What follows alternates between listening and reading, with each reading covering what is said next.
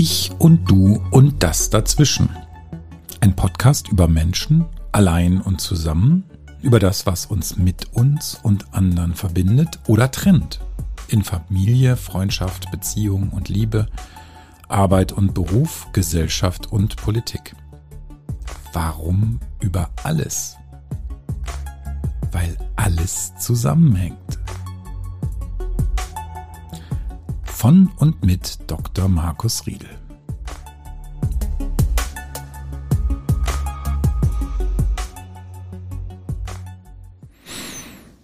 Tja, Folge 4, der Selbstwert. Also auch da wieder die, äh, die Aussage, alles kann gegen mich verwendet werden. Ich habe ein wenig recherchiert und mich ein bisschen kundig gemacht.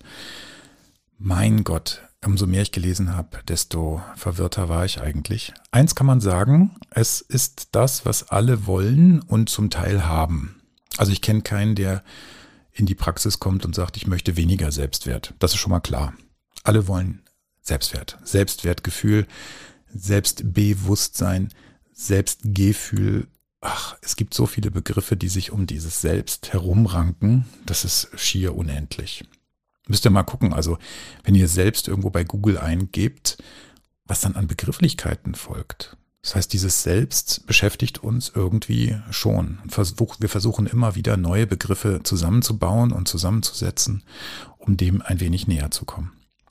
Fakt ist, ich habe echt recherchiert, bisher gibt es keine eindeutige Definition. Also man könnte sagen, es ist ein vielschichtiger Begriff. Und die Philosophie und Geisteswissenschaft hat sich schon seit, ja, im Grunde genommen Jahrtausenden mit dieser Frage des Selbstwertgefühls oder des Selbstgefühls beschäftigt. Jetzt muss ich etwas vertagen, nämlich die Frage, was ist eigentlich Selbst und was ist Ich? Auch das wird häufig synonym verwendet. Da muss ich dann den äh, alten weißen bärtigen Mann, den Sigmund Freud, bemühen. Das möchte ich aber gerne in einer späteren Folge machen. Und da gibt es auch wieder so Unterschiede. Letztlich hat der das auch nicht geschafft, das wirklich voneinander zu trennen. Der hat dann auch von Persönlichkeit gesprochen und eben vom Ich und dem Selbst. Eine zentrale Frage ist, was ist eigentlich von unserem Selbst angeboren was ist sozusagen Struktur in unseren Zellen vielleicht sogar schon drin oder gar vererbt. Auch da gibt es neue Forschung zur epigenetischen Prägung, also gibt es auch eine Generation, die etwas an die andere weitergibt, ohne dass es jetzt in unserem Bauplan für alle Menschen drin sein muss. Und ähm, ja, was ist erworben? Was ist sozusagen aus unserem sozialen Kontext heraus entstanden? Prozessural sozusagen. Was ich spannend fand, war, dass die äh, indoasiatische Kultur das so wieder äh, ja, ganz schön in einem anderen Kontext ausdrückt. Die sprechen von dem Erkennenden und dem Erschaffenden. Also irgendwas erkennt etwas in mir oder es wird erschafft von außen oder erschaffen. Das heißt, wir kommen nicht drum hin, uns mit der Frage zu beschäftigen, was ist denn eigentlich das, was wir aus unserem Individuum, aus unserem eigenen ja, Selbsthalt entnehmen und was wird uns von außen sozusagen aufge, ja, aufoktroyiert oder aufge, auferlegt. Und deswegen hat die westliche Kultur sich ein bisschen mehr darauf fokussiert, zu fragen, was ist denn eigentlich die Interaktion von Individuum und Gesellschaft oder der Umwelt, könnte man auch sagen. Also alles, was Rang und Namen hat in der Philosophie, hat sich mit der Frage beschäftigt. Descartes, Leibniz, Kant, Nietzsche, ach, eigentlich alle, haben sich die Frage gestellt, was ist denn eigentlich dieses Selbst? Und ist das losgelöst von den anderen? Entsteht das aus sich selbst oder wird es beeinflusst und dann geformt? Ob euch das weiterbringt, ist eine andere Frage. Mich hat es jetzt nicht so furchtbar schrecklich weitergebracht, außer äh, die Frage, habe ich die Texte überhaupt verstanden? Also wenn man das liest, dann wird es schon speziell. Das muss man ja auch wieder in die Zeit einordnen, in der diese Texte oder Gedanken entstanden sind. Finde ich auch immer wieder spannend, sich damit zu beschäftigen. Hat auch was damit zu tun, wie die Geisteskultur in der Zeit äh, eben gerade war. Was mich sehr angesprochen hat, war der ja, sogenannte englische Empirismus. Jetzt will ich mir nicht so hochtrabend hier mir aneignen, hier da irgendwie eine Bewertung abgeben zu wollen, aber ich fand es ganz spannend, was die gesagt haben. Locke und Smith, die haben gesagt, es gibt sowas wie äußere Erfahrung. Das haben die Sensation genannt. Und innere Erfahrung. Das haben die Reflection genannt. Fand ich spannend, weil das ein bisschen an das äh, Thema oder die Frage der Selbstreflexion oder auch die Fremdreflexion äh, anknüpft. Und da hatte ich ja schon mal einen Podcast dazu gemacht. Der Smith hat was Wunderbares gesagt. Der hat gesagt, wir können nur im Spiegel der anderen selbst werden. Ich wiederhole nochmal. Wir können nur im Spiegel der anderen selbst werden. Das heißt, es gibt dieses Element, das nach außen guckt und dann wahrnimmt, was die anderen mit uns machen. Also wie die reagieren. Die Frage der Resonanz würde da auch nochmal anknüpfen. Dann gibt es auch natürlich Psychoanalytiker, die sich mit dieser interpersonellen Frage, also was passiert zwischen uns, da komme ich ja noch ja, vertieft drauf zurück. Der Sullivan, also sich sozusagen mit den Augen der anderen sehen lernen, auch ein schöner Ausdruck. Sich mit den Augen der anderen sehen lernen. Ohne die anderen kommen wir uns selbst anscheinend nicht wirklich näher. Deswegen ist es so ein bisschen vermessen auch zu sagen, ja, du musst mal dein Selbstwertgefühl stärken, du musst mal aus dir heraus dich mehr lieben, du musst mal ein wenig mehr, ach ja, und Selbstvertrauen, vertrau dir selbst. Das ist alles nicht so einfach. Das gibt's nicht in Tüten. Das kann man nicht einfach mal so produzieren, wenn man andere Erfahrungen in seinem Leben gemacht hat. Da ist nämlich, da liegt nämlich der Hase im Pfeffer. Wie soll ich jemandem, der diese Erfahrung nicht gemacht hat, vielleicht auch keine Erfahrung des Urvertrauens mit den anderen Menschen sozusagen gemacht hat, wie soll ich dem einfach ja, erzählen, ja, jetzt vertrau dir mal ein bisschen mehr selbst, ja, mal hacken zusammen und mal ein bisschen forsch nach vorn, mal Kopf hoch. Wird schon. Das sind eben diese Plattitüden, die nicht funktionieren. Auf der anderen Seite bringt es auch nicht sein Leben lang immer wie Vogelstrauß den Kopf ins Sand zu stecken und sich immer unter Wert zu verkaufen und sich selber nicht liebevoll ermutigend zu betrachten. Aber es scheint eben durchaus so zu sein, dass es eine Art Pendeln zwischen dem Individuum und der Umwelt gibt. Und das finde ich ein wunderschönes Bild eigentlich, dass wir sozusagen miteinander wachsen und nicht nur aus uns selbst heraus. Ich meine, eine Tulpe braucht auch Wasser und Sonne. So ganz ohne kommt die auch nicht aus ihrer Zwiebel. Und da hilft auch nur Geduld und eben dieses förderliche Pflegen. Aber wie pflegen wir uns mit unserem Selbstwert? Oder wie die Psychoanalytiker sagen, das Selbstgefühl. Tja, dann gibt es noch den Begriff des Ego. Ne? Also, was ist eigentlich das Ego? Kann man ja auch wieder fragen. Egozentrik, Egoismus. Ist das egoistisch, an sich selbst zu denken? Auf der anderen Seite sagen ganz viele, ja, du musst das, du musst dich abgrenzen, du musst dich selber auch entsprechend fördern, darfst nicht so viel auf andere gucken. Ja, aber man will kein Arschloch werden. Also muss man sich schon damit beschäftigen, wie ich diese Balance zwischen ich und den anderen hinbekomme. Ansonsten landet man schon eher in der narzisstischen Ecke. Auch da komme ich gleich nochmal drauf zurück. Das heißt, es gibt sowas wie äußere und innere Objekte, mit denen wir aufwachsen. Also die Frage ist, was ist als inneres Objekt schon da, wenn wir als Säugling auf die Welt kommen? Fragezeichen. Und dann gibt es die Bezugsgruppen, also die Familie, die Schule, äh, Freunde, ganz wichtige Idole später auch. Und an denen wachsen wir und von diesen äußeren Objekten nehmen wir was in uns auf. Das nennt man Introjektbildung in der Psychoanalyse. Da gibt es eine ganze ganzen Bereich der Psychoanalyse, die Objektbeziehungstheorie. Ein Herr Kernberg hat sich damit beschäftigt. Und das findet ihr übrigens auch in anderen Bereichen der Psychologie wieder. Ihr habt bestimmt schon mal von Friedemann Schulz von Thun und dem äh, inneren Team gehört. Der hat auch dieses Vier-Ohren- und Vier-Zungen-Modell ähm, postuliert oder erfunden, das wunderbar in der Kommunikationstheorie auch funktioniert, auch in der Praxis übrigens. Und da ist auch so ein Konzept drin, dass wir eben verschiedene Anteile haben, die wir anscheinend nicht aus uns selbst heraus bilden, sondern die sich ausbilden aufgrund der Beziehungserfahrungen, die wir machen. Meine persönliche Ansicht ist, dass die ähm, Intuition, also wie wir durchs Leben gehen, mit welcher Sicherheit, wo wir ankern, wen wir uns als Freund nehmen oder als Freundin, wo wir uns verlieben, an wen wir uns halten als Bezugspunkt, dass das dieses Intuitionselement die Summe aller Beziehungserfahrungen ist, die wir gemacht haben. Möglicherweise ergänzt durch so etwas wie eine primäre Persönlichkeit, ein Persönlichkeitskern sozusagen. Tja, und das kriegen wir eigentlich nur raus, wenn wir diese Selbstbeobachtung oder Selbstbetrachtung machen. Und ich bin ja, obwohl das nun nicht meine Ausbildung ist, immer sehr begeistert von dem, was Karl Gustav Jung, das ist ein Zeitgenosse vom Freud, der hat sich auch mit dem Freud ziemlich gekesselt, um es mal deutsch zu sagen, ähm, und sich abgegrenzt, äh, war aber sozusagen einer, der anfangs, in der Anfangsstunde mit dabei war, ähm, als die Psychoanalyse quasi sich etabliert hat.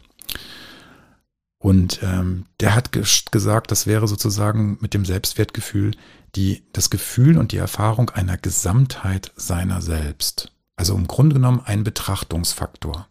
Ich nehme wahr, wer ich bin. Und er hat aber auch gesagt, und das finde ich auch ein wunderbares Konzept, es gibt etwas, zu dem wir werden wollen, was wir eigentlich schon sind. Das hat er Individuationsbildung oder Individuation genannt. Also ein Teil ist schon da und ein anderer Teil bildet sich obendrauf und guckt sich um, nimmt Orientierung und versucht sich eben da zu entwickeln. Einer der wichtigsten Verfechter auch oder ja, der sich mit dem Selbst sehr beschäftigt hat, ist ein Herr Kohut. Der hat gesagt, der Kern der Persönlichkeit sozusagen ist das Selbst, der sich im Zusammenspiel von angeborenen und Umweltfaktoren herausbildet. Ja auch eben die Zusammenfassung. Ne? Der hat sich damit sehr beschäftigt.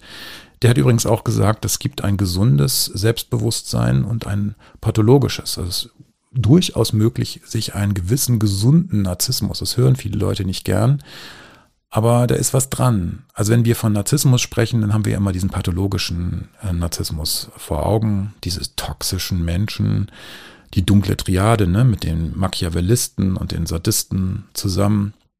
Auch das wird noch ein Thema sein in einem meiner Podcasts. Spannende Geschichte.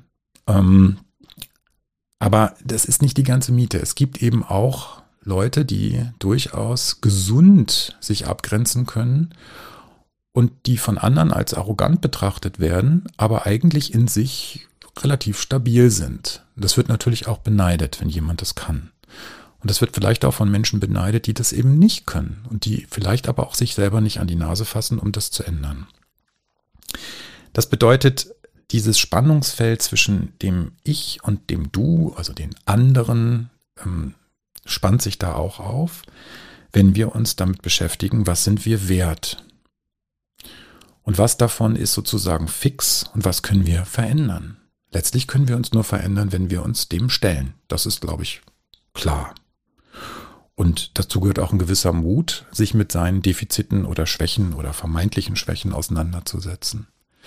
Und da wird ja auch immer gesagt, na, deine Schwächen, das müssen ja auch keine Schwächen sein, das können ja Stärken sein. Aber erst dann, wenn man es tatsächlich für sich reflektiert und daran versucht zu arbeiten und daran ähm, dazu auch steht.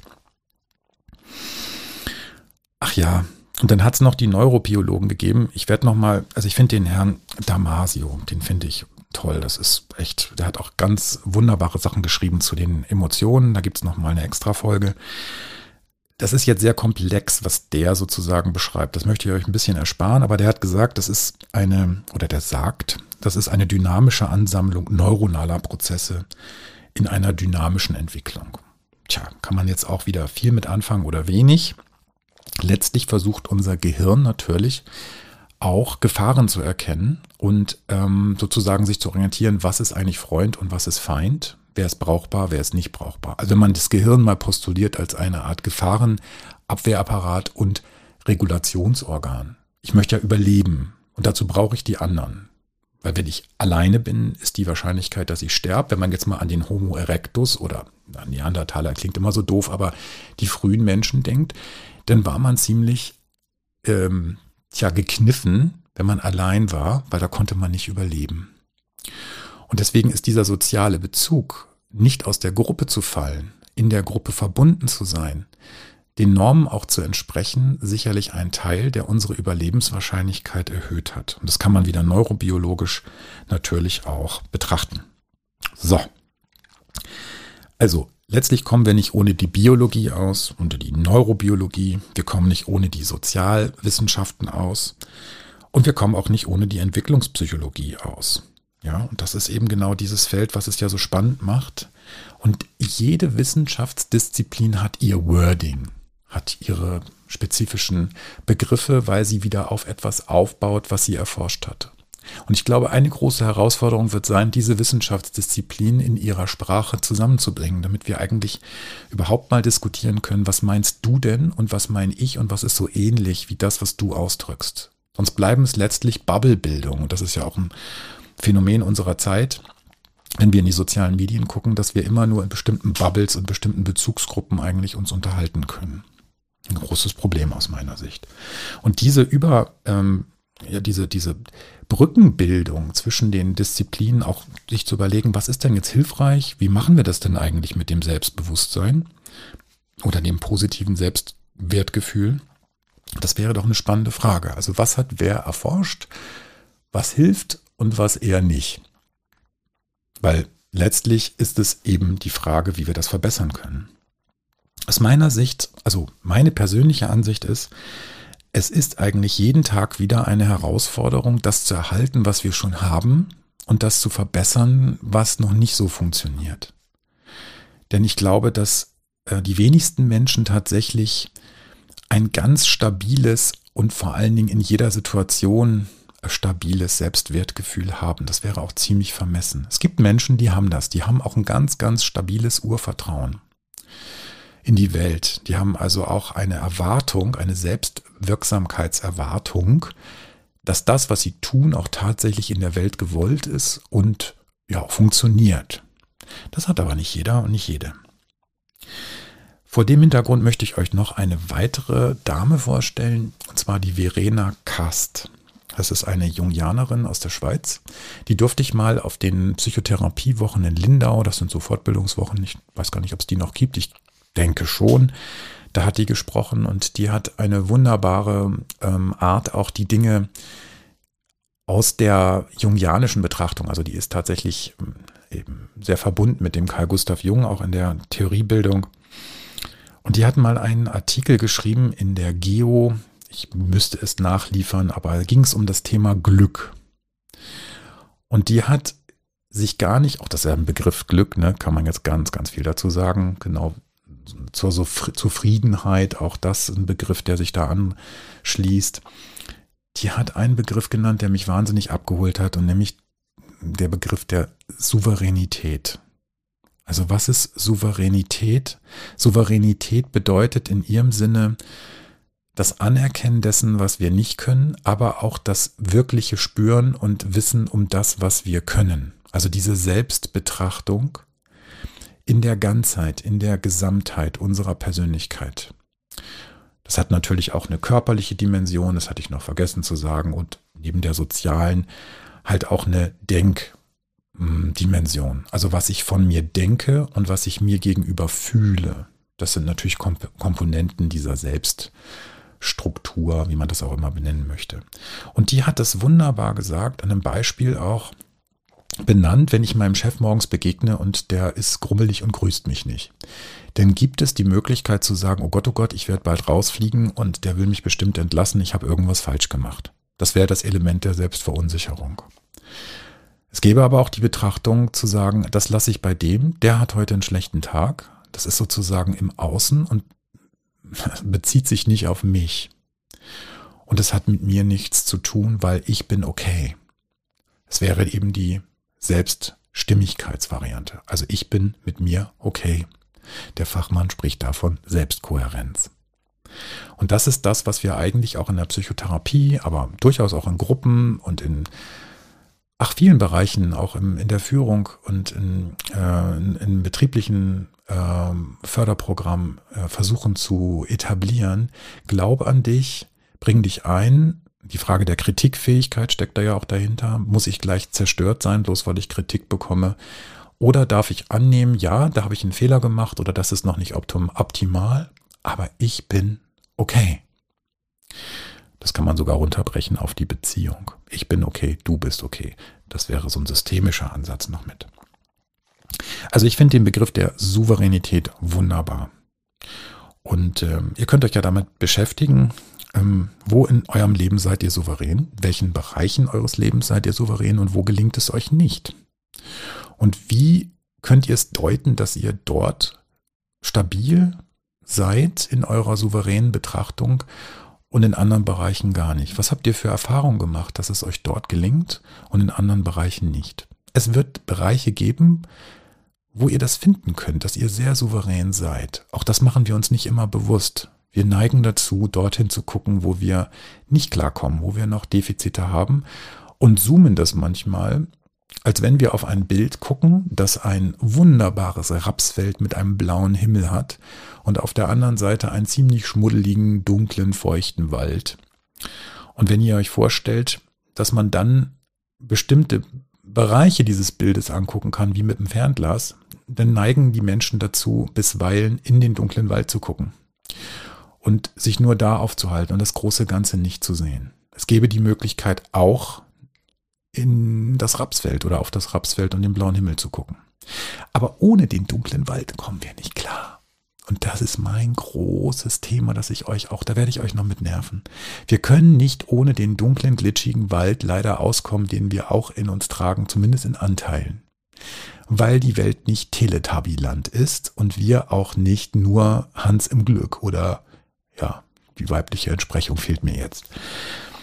Das heißt, wir brauchen beide Teile. Wir brauchen das gesamte Selbstbild und dazu gehören eben auch die Teile, die nicht so funktionieren. Ansonsten ist es nicht nur gelogen, es bringt uns auch nicht weiter. Aus meiner tiefen Überzeugung.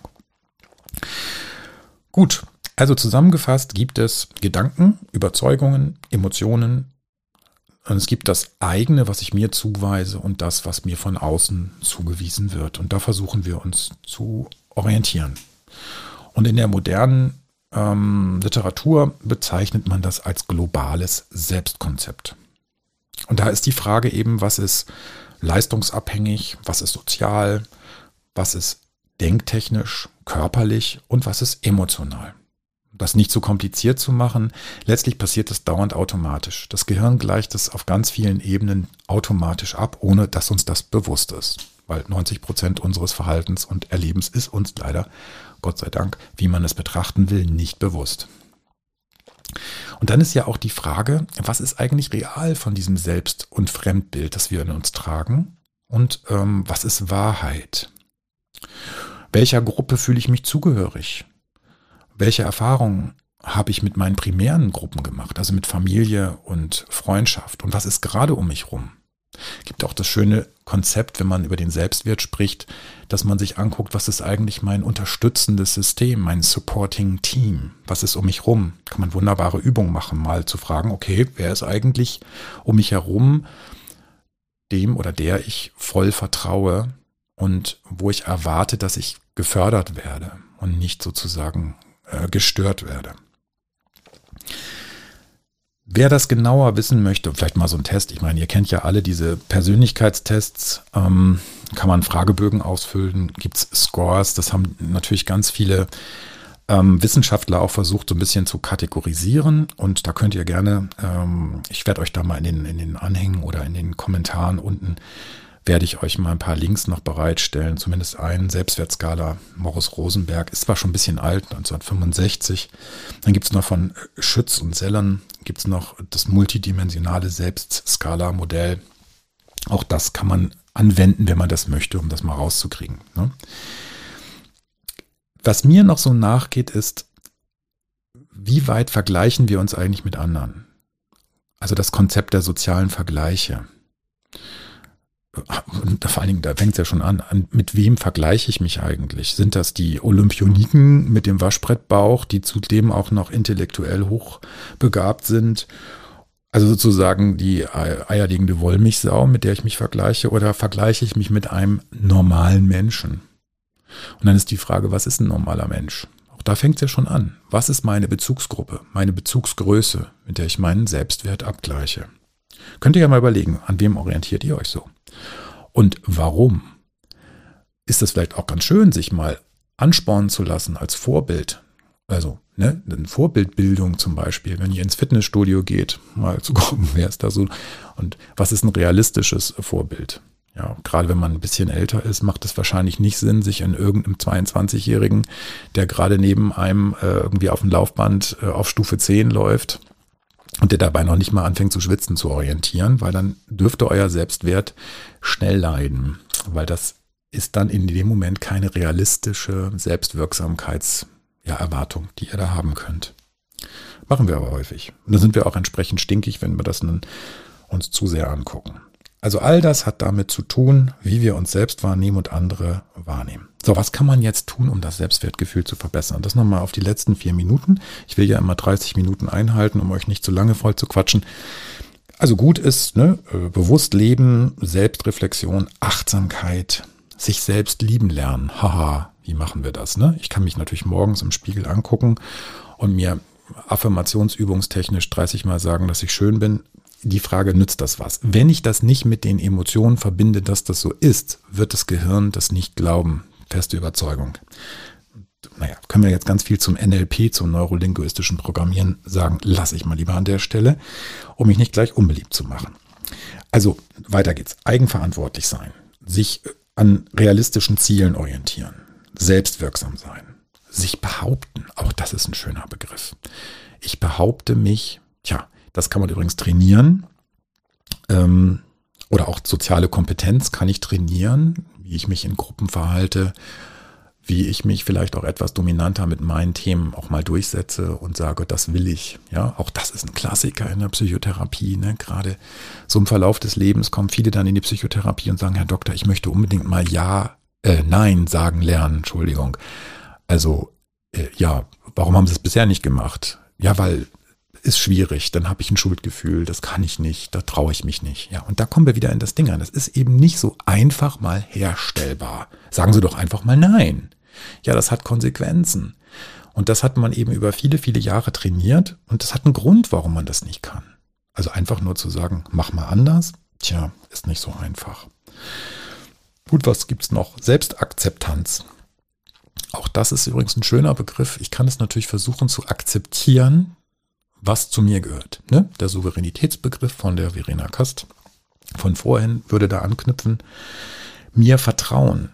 Ja, wenn ich ein gutes Urvertrauen habe, schaffe ich das. Aber das kann ich üben. Und dann ist natürlich wichtig, in welchem sozialen Netz bewege ich mich. Nicht nur das mit dem Supporting Team, sondern was passiert bei der Arbeit? Bin ich da zugehörig? Fühle ich mich wohl? Werde ich in meinen Fähigkeiten auch gespiegelt? Oder habe ich das Gefühl, ich mache die ganze Zeit etwas und verkämpfe mich?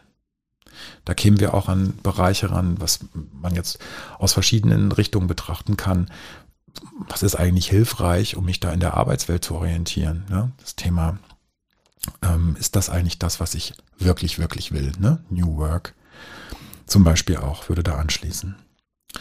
Gut, also letztlich ist es natürlich klasse, wenn wir ein optimistisches Selbstbild, ein gutes, positives Selbstbild haben. Das kann man trainieren, aber es kommt nicht aus ohne die Frage, was hält dich dabei auf und was ist das, was dich in alte Muster verwickelt. Das wäre einfach aus meiner Sicht unehrlich und es ist nicht die ganze Miete. Dazu muss man auch sagen, alle Emotionen gehören dazu, eben auch die sogenannten nicht so schönen Emotionen wie Ärger, Angst, Ekel, naja, und das, was wir alle nicht so gerne haben möchten. Auch da werde ich noch eine Folge dazu machen, was wir mit unseren Emotionen sozusagen anstellen, ob nur die Guten ins Töpfchen und die Schlechten ins Kröpfchen gehören. Auch das kommt noch. So, jetzt zum Schluss ein echter Spannungsbogen. Ähm, ich würde ganz gerne auch die Gruppenbezüge und das, was in Gruppen passiert, weil das eine Leidenschaft von mir ist und auch für mich ein ganz wichtiger Teil meines eigenen Lebens, meiner eigenen Entwicklung ausmacht, und da habe ich mir jetzt äh, aus aktuellem Anlass einmal vorgenommen, jetzt lacht bitte nicht, das Dschungelcamp vorzunehmen. In der nächsten Folge wird es darum gehen, was können wir aus dem Dschungelcamp lernen. Ich gebe euch mal ein paar Stichworte. Das Thema Selbstführung, Selbsterwartung. Also was erwarte ich da? Was mache ich für Erfahrungen? Mit welchen, ja, Grundvoraussetzungen gehe ich da rein? Was ist mit Ehrlichkeit und Authentizität? Auch so ein Buzzword. Ja, wer ist da eigentlich echt und wer ist fake? Dann kann man natürlich wunderbar sehen, wie Gruppendynamik unter Stress funktioniert. Kurz gesagt, wenn man Leute eine Dschungelprüfung machen lässt und nimmt ihnen das Essen weg. Und wer ist eigentlich mutig und wer setzt sich für das Team ein oder wer nur für sich selbst? Auch die Sündenbockbildung, Mobbing, tja, und auch Führung, Leadership lassen sich da wunderbar abbilden. Deswegen würde ich euch da gerne, auch wenn ihr da jetzt sagt, oh Gott, oh Gott, was soll dieser Trash äh, oder was soll dieses Trash-Thema? Ich mache es einfach. Und ihr könnt euch ja angucken, ob ihr dann euch mit dem auch mal kurz beschäftigen könnt, weil ich glaube, es ist mehr Trash um uns herum, als wir wahrhaben wollen. Und es ist ja so eine gewisse, so eine gewisse Neigung, dass wir auch gerne mal so in den Unfall hineingucken. Und das hat einen Reiz. Und wenn man da ehrlich ist, also viele Menschen ehrlich sind, es gibt natürlich welche von euch, die sagen, das ist ja unglaublich, nein, sowas gucke ich nie. Aber ich glaube, wir könnten da mal hingucken und wären erstaunt, wie viel von dem, was ich ähm, euch auch zum Thema Selbst Betrachtung, Selbstwert, Fremdbetrachtung ähm, gesagt habe und was ich auch in der Gruppendynamik, ähm, die ich euch später gerne noch als heilsame Erfahrung nahebringen möchte, was sich da so abbildet im Dschungelcamp. Und ich bin da ganz fasziniert, ähm, auch wenn ich mir nicht jede Folge wirklich vollständig angucken kann. Ne? So stehe ich auch. Also ich meine das ernst und ähm, freue mich auf euch und hoffe, ihr konntet heute ein paar Betrachtungen mitnehmen. Es wäre natürlich mir wieder ein, also ganz wunderbar, wenn ihr irgendetwas, was euch heute als Satz geblieben ist oder irgendein Gedanke oder ein Konzept, wenn ihr euch da wiederfindet, wenn ihr mir das mitteilt und vielleicht auch in euren Kontext einordnet und dann mir Anregungen gebt. Das würde mich sehr freuen. Also ich danke euch erstmal fürs Zuhören und wünsche euch einen schönen Tag.